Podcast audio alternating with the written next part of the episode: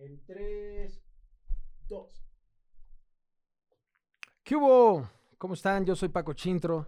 Nos encontramos aquí en Punto y Seguimos. Quiero agradecer a toda la banda de Tom Studio que están aquí atrás en los fierros en el estudio echándonos la mano. Quiero presentarles a una persona que en lo personal eh, es un amigo, es un hermano desde que somos niños. Eh, crecimos juntos, ¿no? Eh, es una persona que siempre ha tratado de vivir por la derecha. Que es un ejemplo de papá, es un ejemplo de amigo, es un ejemplo de socio, es un ejemplo de deportista, de atleta, es un ejemplo de, de ser humano que tengo un honor conocerlo desde que soy niño. Huguito Oliveras, un aplauso por favor. Gracias, Paquito. Gracias. Qué buena intro, Paquito. Gracias. Qué buena presentación. Muchas gracias. Gracias, Paquito. ¿Cómo estás, mi Huguito? Muy bien, muy contento de estar aquí contigo, que me hayas invitado. La verdad me siento súper bien, mucho en confianza contigo. Así que vamos a darle muchas gracias. Increíble. Pues mira, el objetivo del programa es, es cotorrear acerca de, de la salud mental, ¿no? De los huecos existenciales, de los traumas, de los complejos, de los miedos, de la depresión, ¿no? Que ahorita estaba leyendo en Google que, que las, las dos palabras más buscadas en Google 2020 fueron depresión y ansiedad, ¿no? Y muchos como yo hemos experimentado estos problemas, esta bronca de la inteligencia emocional o de la salud mental. Hemos tenido conflicto con esto desde que somos niños pero muchas personas fue a raíz del COVID, ¿no? Ahorita el índice de suicidios, el índice de, de broncas familiares se ha elevado impresionante. Entonces yo, la idea de, de todo nuestro equipo de poder hacer este programa fue, nos queremos enfocar en casos de resiliencia, ¿no? De lo que es eh, salir adelante a, a- una adversidad complicada. Eh, no nos queremos enfocar al problema, sino a la solución, ¿no? Y a un famosísimo, como lo hemos platicado, un solo por hoy, que sí, se Sí. pueda, ¿no? Entonces nos gustaría que nos platicara, Suguito, qué fue exactamente lo que pasó desde esa vez que nos vimos en un restaurante en Polanco. ¿Te acuerdas? Híjole, parece que fue ayer, ¿no? Pues parece que fue ayer, pero realmente fue hace ya Dos casi años, dos ¿no? años. Bueno, realmente hace dos años. eh, mi historia empieza, bueno, yo, como dices tú, siempre he tratado de vivir por la derecha, viviendo mi pasión. Eh, me volví piloto de autos de carreras, que era mi más grande sueño, y pude vivir de eso muchos años. Luego hice un equipo de autos de carreras y para seguir viviendo de mi sueño, y la verdad increíble, me casé, tuve dos hijos hermosos. ¿Qué te puedo decir? Yo tenía la vida ideal, la vida soñada, la verdad, que cualquiera podía querer. Yo estaba feliz y realizado, viviendo todos mis sueños, y siempre portándome con la gente como me gustaría que se portaran conmigo. Y de repente me saqué la lotería al revés, así es A la como... inversa. Al inversa, así es como me lo dijeron los doctores. Tuve un, un primer derrame cerebral y empecé a tener síntomas de la, que se me paralizaba la cara y algunas cosas.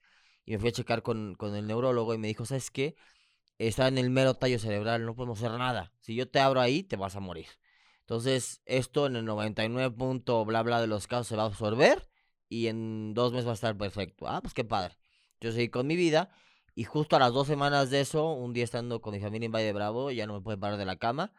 Abrí los ojos y todo empezó a dar vueltas, a vomitar, a... eh, Estaba yo sufriendo un, un segundo derrame cerebral, pues ya era muy grande, ya me estaba matando. Entonces nos tuvimos que ir de urgencias al, al hospital. Y dicho y hecho, o sea, ya, ya el tema de, de, de solito se iba a absorber, ya no, ya había que intervenir, porque pues era, si no te operamos, pues detrás te va a matar o te va a dejar loco, te va a dejar... Y si te operamos, pues sí, es muy probable que, que no salgas, pero al menos hay más probabilidades. Entonces tomamos la decisión de operarme, en, eso fue en noviembre de 2019. Y, y gracias a Dios, después de ocho horas de operación, eh, salí lúcido, no te voy a decir que salí bien, porque no, no podía caminar, no, casi no podía hablar, eh, se me paralizó toda la cara, perdí la visión del ojo izquierdo, pero pues estaba vivo y agradecido, ¿no?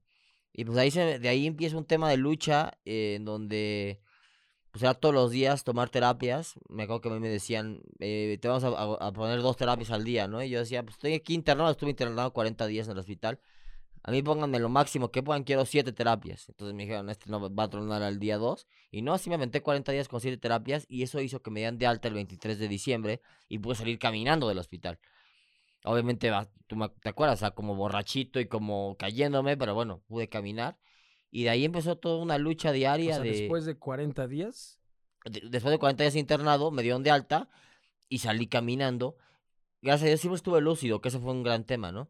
Eh, pero siempre con el miedo de, bueno, si quedo loco, si quedo... Y no, eso jamás sucedió. este, mi mente siempre estuvo perfecta. tú platicaste con los doctores si había algún riesgo de que después de la operación se te olvidaran las cosas, no reconocieras a tu familia, Ah, sí, todo. O ¿Le sea, preguntabas todo? de hecho, me dijeron muy pocas cosas y ya cuando salí de la operación me soltaron todo lo peor que podía pasar. Entonces imagínate cómo, pues bueno, Pero te lo soltaron cuando vieron que había sido positivo. el- exactamente. ¿no? Sí, los riesgos eran muy grandes y las probabilidades estaban muy en contra. Eh, bueno, pues así empezó, así empezó mi lucha. Obviamente yo muy frustrado que me habían quitado todo lo que yo, la bici de montaña era mi pasión, ya no podía subir. Los doctores me dijeron, olvídate la bici, olvídate de correr coches de carreras. O sea, mi vida se había acabado prácticamente todo lo que a mí me gustaba, pero me lo decían y sí lo escuchaba, pero como que escuchaba un bla, bla, bla, ya sabes. Y dije, a ver, voy a hacer mis terapias, voy a hacer ejercicio, voy a vivir solo por hoy y voy a dejar todo lo que tengo de mi cuerpo y de mis ganas todos los días, para que cuando yo me vaya a dormir en la noche, en el momento que cierre los ojos diga, ¿di, todo en la cancha? Sí, lo di todo en la cancha. Y ya, y puedo dormir tranquilo. Y a ver hasta dónde me alcanza. Y bueno, me llevé grandes sorpresas porque mi cuerpo empezó a reaccionar bien. Eh, regresé a correr coches de carreras. Me subí al podium. Después de. Después. Obviamente no estaba tan competitivo como estaba antes, pero bueno, estaba peleando. Y la verdad que mi vida empezó a recuperar. empezó a recuperar mi vida, prácticamente. Y viviendo solo por hoy, ¿eh? Porque hay días que no me quería parar de la cama. De repente veía a los que, a los que les había pasado lo que me pasó a mí. Y los veía eh, locos o muertos o, o cosas muy feas. Sí, Entonces, tú ro- rompiste todas las estadísticas. ¿no? entonces yo agarré y dije, bueno, podría estar peor, ¿no? Entonces, no te quejes, puede estar peor. Entonces, mejor, mejor lo que tienes, agradecelo y una frase que... Valora lo que tienes y no llores por lo que Esa no frase tienes, ¿no? tuya la uso todos los días, o sea, no, no lloro, hay que valorar lo que uno tiene y no llorar por lo que uno no tiene, ¿no? Entonces así empezó. Y de repente cuando todo indicaba que mi vida iba muy bien y todo estaba padrísimo y, y seguía con muchos, muchas carencias y muchas limitantes en el cuerpo, pero, pero al menos ya podía correr coche carreras, ya estaba subiéndome a la bici, ya estaba haciendo cosas interesantes, que me viene un tercer derrame cerebral. Eso, fue un año después, más o Fue menos. como ¿no? un año, tres meses después. Fue exactamente en marzo del 2021 de este año.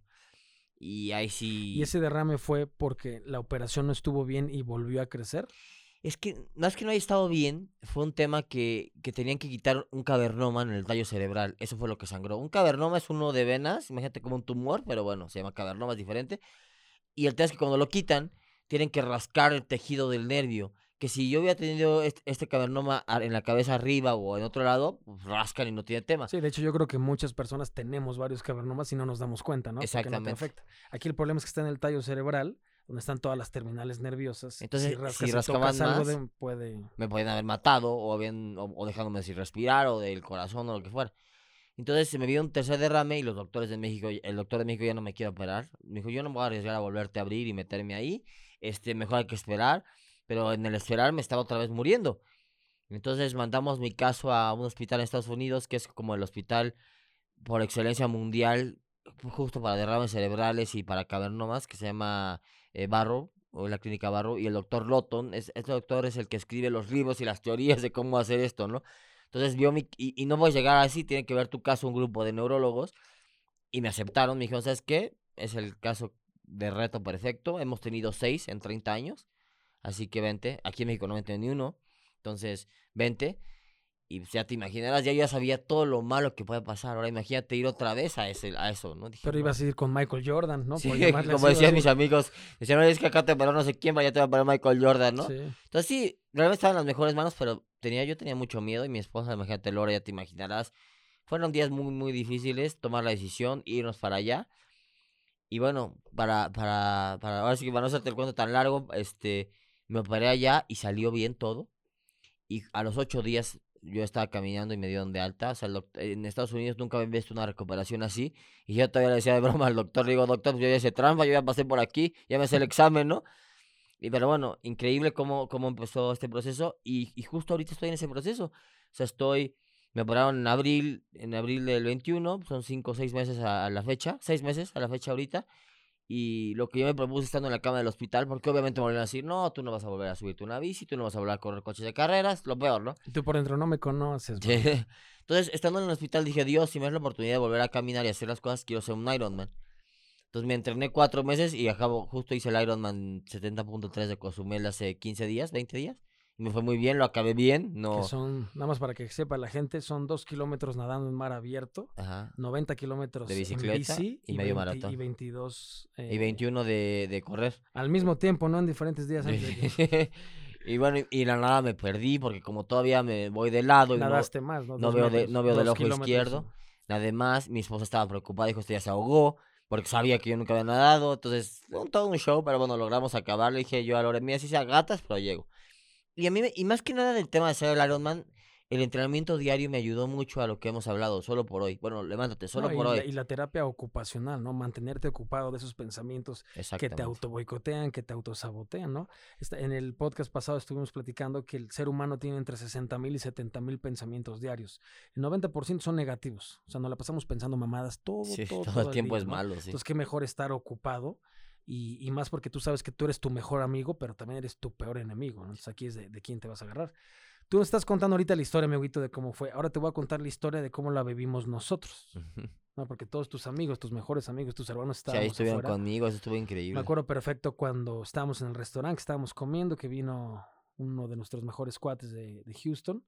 Y de repente te vimos un poco mal y vimos que te paraste. Y yo, yo luego, luego pensé y dije, no mames, este- ya se le, ya se puso ya, se, pedo. ya se le pasaron las copas que se me pasan con Digo, dos. Si el pedote soy yo, güey.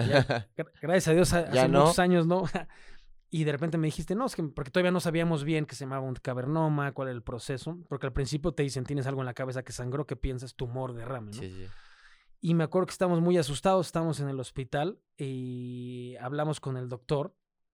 Yo le hacía preguntas, estaba muy nervioso porque eran preguntas que yo sabía que no iba a entender las respuestas, pero quería saber qué estaba pasando. Estamos todos tus amigos ahí, tu familia, y de repente él me estaba explicando la cuestión de, que todos tenemos, pueden tener estas como venas contraídas en el cuerpo, pero aquí la bronca fue la posición donde salió, que es en el tallo cerebral. Me decían, un- una terminal puede ser 10 veces más delgada que un cabello, y si la rozas, te puede pasar algo, ¿no? Y es como si rompieras un mazapán y pegas un chicle en el mazapán y te dicen, Hmm. quita el chicle sin que se venga nada de mazapán.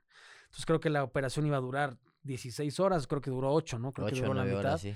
Y algo que me impresionó, la cuestión de la tecnología que nos dijo que te pusieron como un GPS aquí atrás, como un Waze que Sí, estaba un día antes, sí. un día antes que estaba trazando el camino para que el siguiente día en la microcirugía pudieran darle, ¿no? La primera vez que te hicieron esto, mi Hugo, estuviste, pues te íbamos a ver diario al hospital, eh, estuviste 40 días en el hospital y cuando entraste que hicimos la fiesta sorpresa en tu casa, apenas si podías caminar y me acuerdo perfecto que entrando al jardín de tu casa había como un escaloncito Sí, y- chiquitito. y, y te costó trabajo brincarlo. Porque yo estaba ahí, yo te estaba grabando, Sí, ¿no? sí, sí. Entonces cuando yo vi que te traían de la mano todos escondidos y pues nos dio muchas ganas de llorar, ¿no? Porque pues el miedo era muy complicado. Y luego, la segunda vez que te operaron, que en- pues, era crítica, el mismo día que te operaron, aquí fueron 40, y, 40 días en 40 salir días. del hospital y te ayudaron en, en poder cruzar un escalón de 10 centímetros. Sí, ¿no? chiquitito. el- la segunda vez que te operaron, el mismo día de la operación, hablando en inglés con la enfermera, fuiste al baño tú caminando. Sí. Yo vi el video. Y dijimos, ¿qué pedo con este brother? ¿No? Que te digo que, te digo que ya me pasó por ahí, estaba haciendo trampa, ya me salían las respuestas del examen. No, más es que el cuerpo, yo creo que eh, mi cuerpo se acordó. Mi cuerpo se acordó de ese estado crítico y dijo, ah, estamos otra vez, ya sabemos cómo, ya sabemos medio por dónde ir, ¿no?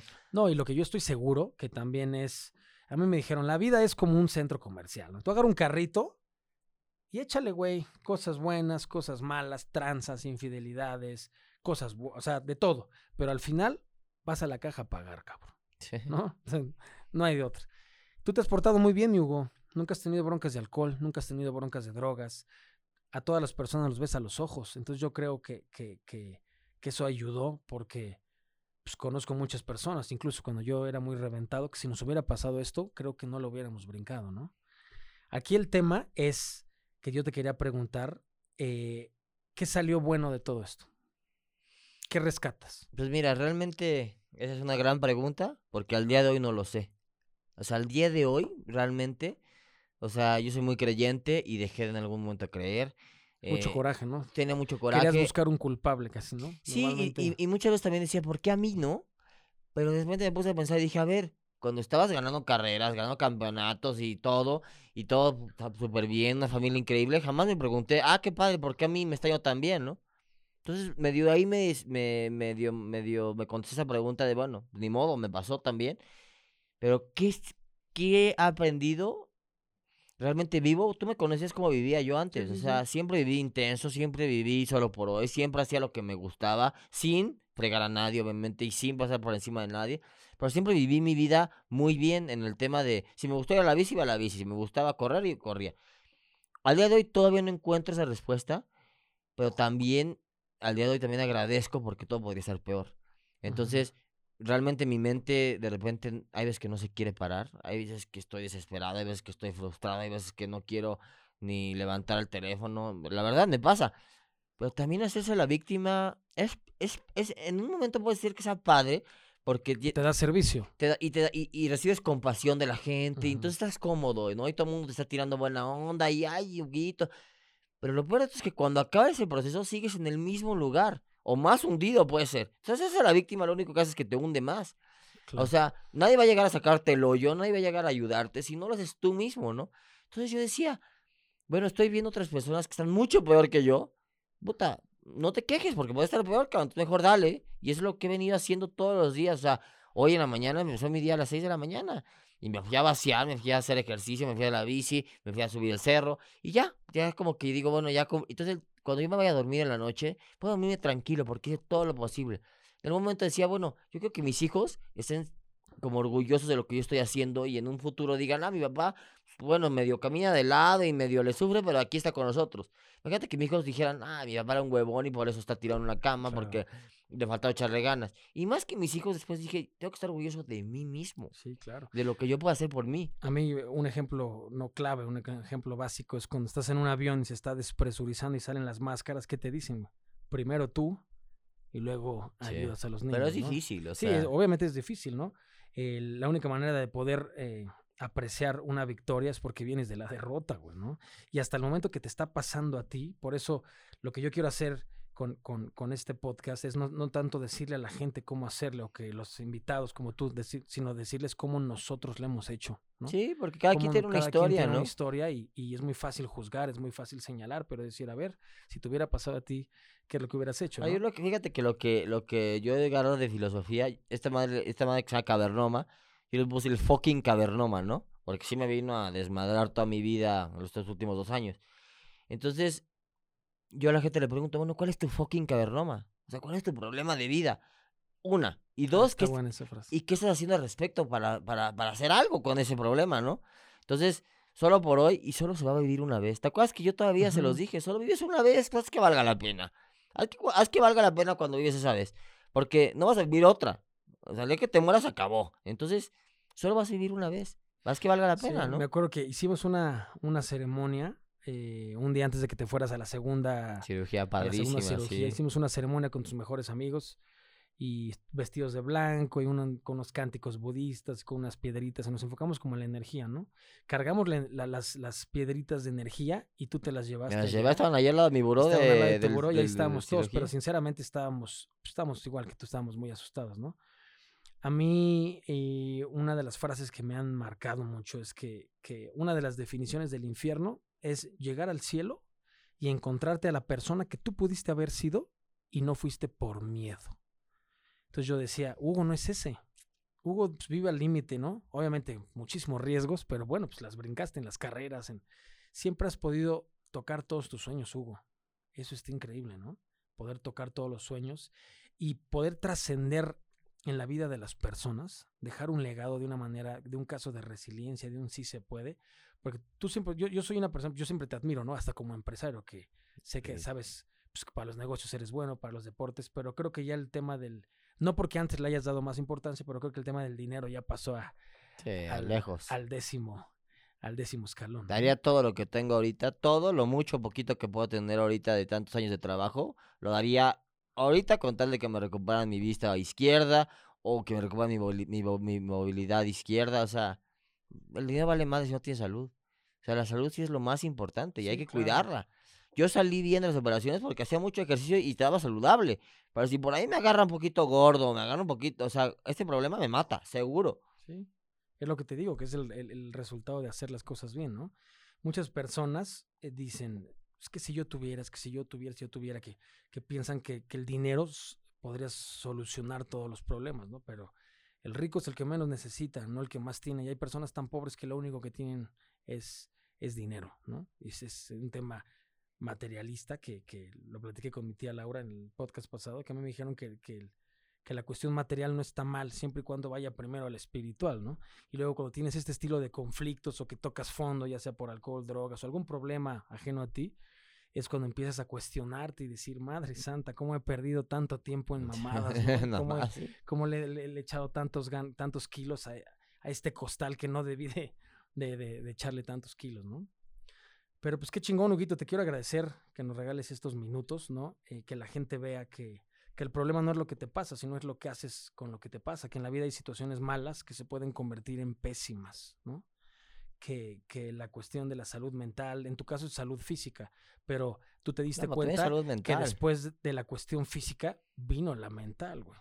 Que te empezó a auto boicotear, que te empezó Totalmente, sí. es como un diablito y un angelito, ¿no? Cuando te pasa algo así, yo en mi caso, cuando yo toqué fondo en otras cuestiones, pues se aparece el chintrito, el bueno y el malo, cabrón. Y desgraciadamente le escuchas al malo, güey, ¿no? Sí, sí, sí. Y te dice, ya valiste, valiste mal. Es más cómodo, ¿eh? es más cómodo, Generalmente claro. el malo es más cómodo porque es el que te deja tirarte en la cama, o es el que te dice, ah, echa la hueva, no va a pasar nada, o échate un alcohol, o échate una droga. Generalmente el malo es el que es más cómodo y más divertido. Y el malo es el que siempre te, el que te sugiere placer, placer, placer, no Sí. felicidad. Pero, pero, pero tristemente es placer muy, muy, muy momentáneo Sí, y en- muy a corto Sí, plazo. en ¿no? teoría el placer es a corto plazo. Sí. El, el- el placer, así como llega, se va, ¿no? Lo estábamos platicando con Diego en, en otro podcast, que la diferencia de, de- de la felicidad, porque tú puedes buscar en internet y muchas veces te viene que la diferencia del placer y de la felicidad es exactamente lo mismo. Y no es cierto. El placer es recibir, la felicidad es dar. El placer es solitario. El- la felicidad es acompañado. El placer es efímero, se va rápido. La felicidad es duradera. El placer es dopamina, la felicidad es serotonina. ¿Qué quiere decir? Que entre más placer le metas a tu cuerpo, más infeliz vas a ser, güey. Y cuando la gente tiene una bronca existencial, traumas complejos, ansiedad, lo primero que quiere es placer, placer y, Sí, y alcohol, soluciona el drogas, problema rápido. rápido, pero cuando se baja ese shot, ¿qué quieres más? ¿Y cómo lo callas? Con más placer, Sí, sí, sí. No, esto es un círculo vicioso espantoso. Sí, Pues sí, Huguito, pues eres un caso de éxito, eres un caso de, de resiliencia. Te quiero, te quiero agradecer que nos des estas palabras y que te abras con nosotros, ¿no? Para que, que la gente vea que, que todos tenemos una historia. Todos los seres humanos tenemos una historia. Lo ¿Cuál que te decía, todos tenemos un fucking cavernoma. Todos tenemos un fucking cavern. Qué buena frase. ¿eh? Todos tenemos un fucking. De hecho, nos queremos tatuar algo. Todos los amigos, y creo que ya lo acabas de decir. Un fucking cavernoma. Está padre eso. ¿Y ¿Cuál es tu fucking cavernoma, güey? Y, y lo más importante es que qué estás haciendo al respecto, ¿no? Eso es lo más importante, porque problemas todos tenemos. Muy, unos más grandes que otros. Todos tenemos problemas, pero ¿qué haces al respecto? O sea, yo de, de veras hay días que me quiero volver loco, pero sé que no me va a pasar, o sea, sé que de ahí no voy a avanzar y todo se va a poner peor Ujú. si no me aplico. Entonces hay que aplicarse, es lo único. O sea, si quieres algo, hay que luchar por ello. Y se oye muy repetitivo y como que muy de consejo de librito, ya sabes, luch- lucha por lo que quieres, pero es real. Claro. Es real, hoy en día la gente ya no quiere sacrificar nada, ya, ya no quiere luchar por nada, piensa que les va a caer las cosas gratis o fácil. Fácil no hay nada. Nadie te va a dar nada fácil, eso no existe, no te va a sacar lotería, bro. No, y si llega, así como llega, se puede ir, ¿no? Porque la bronca no es tanto llegar, sino es mantenerte, la constancia de, Sí. de- Pues, Huguito, Gracias, Paquito, qué padre, siempre verte, siempre verte es muy, muy padre, y aparte nos hemos seguido. Felicidades por todo el proyecto, por lo de Zoom, eh, estudio, la verdad que lo tienen increíble aquí y va a ser todo un éxito, estoy seguro. Y yo estoy para lo que necesite la gente, ahí me pueden encontrar en mis redes sociales. Ah, porque algo que me, algo que, que me habías platicado, eh, que mucha gente te escribe, ¿no? Sí, Y muchísima que hasta gente- ha tenido esta Sí, cuestión de impresionante. y- Me han escrito muchísima gente ahí en mi Instagram, a Hugo Oliveras 11. Me ha escrito muchísima gente que, que me dice, oye, yo pasé por esto y ¿qué has hecho? Oye, y, y sabes que hay mucha gente que me ha ayudado. Me dice, oye, abusado, yo pasé por esto y me ayudó esto. O mira, me- o sea, de hecho, el doctor me voy a operar ahora la próxima semana a, a Baltimore para tratar de ver si me pueden arreglar lo de la visión y, y es otras una cuestión cosas. estética, 100%. Estética de funcionalidad de la comida y de, y de hablar. Y, y, y ese, ese doctor me llegó por medio de las redes sociales y después lo investigué y sí, es el de los mejores del mundo, ¿no? Para eso. O sea, realmente para algo bueno sirven esas redes sociales, ¿no? Entonces, también si yo puedo ayudar en algo, me, me ha buscado gente que, que le ha ayudado en encontrar los neurólogos correctos también, porque es basado por donde te imagines, ¿no? Sí, me Le he investigado en dos años en todo el mundo y así que cualquier gente que tenga alguna inquietud o ansiedad de eso, pues aquí estamos. Ah, pues muchísimas gracias. Pues Le queremos agradecer a toda la banda. Aquí estamos en punto y seguimos. Som Studio, Huguito Oliveras, de mis mejores amigos. Es un caso de Gracias. resiliencia, es un caso de éxito. El problema no es lo que te pasa, es lo que haces con lo que te pasa. En la vida hay situaciones malas que se pueden convertir en pésimas y eso depende 100% de nosotros. La salud mental, la salud emocional es igual de importante que la salud física. Gracias. Saludos. Gracias. Paquito. Qué gusto. Felicidades. Gracias, bro. Corte.